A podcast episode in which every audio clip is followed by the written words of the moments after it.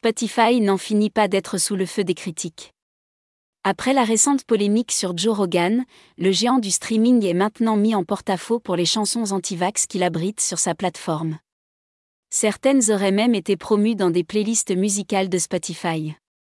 Ce phénomène a été dévoilé par le journal hebdomadaire britannique The Observer. Il a découvert que des morceaux hébergés sur Spotify encouragent les mélomanes à ne pas se faire vacciner contre le Covid-19.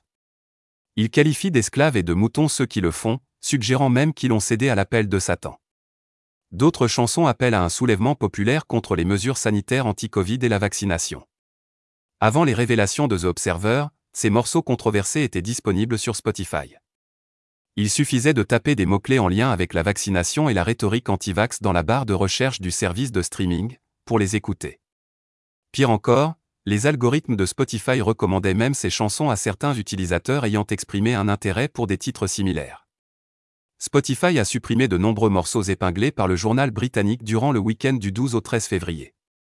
La raison invoquée? Ils enfreignaient les règles du service de streaming concernant la promotion de contenus dangereux, faux ou trompeurs sur le Covid-19. Cette affaire ravive toutefois les critiques adressées depuis quelques semaines à Spotify quant à ses devoirs en tant qu'hébergeur de contenu. Pendant longtemps, son PDG, Daniel Elk, a affirmé que la plateforme n'avait pas de responsabilité éditoriale vis-à-vis des titres de son catalogue. Il est revenu sur ses propos fin janvier, suite à une polémique impliquant Joe Rogan. Le chanteur Neil Young a initié un mouvement contre Spotify en lui demandant de cesser d'héberger le controversé mais très populaire animateur américain de podcast. Ce dernier est accusé d'avoir critiqué la vaccination auprès des jeunes et d'avoir fait la promotion d'un traitement non autorisé contre le coronavirus, l'ivermectine.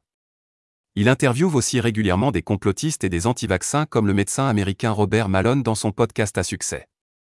Accusé de laisser libre cours à la désinformation sur le Covid-19, Spotify a récemment annoncé une série de mesures pour limiter la propagation de fausses informations dans ses podcasts il semblerait que le numéro 1 du streaming musical doive envisager de faire de même pour les millions de chansons de son catalogue. ETX Studio. ETX Studio.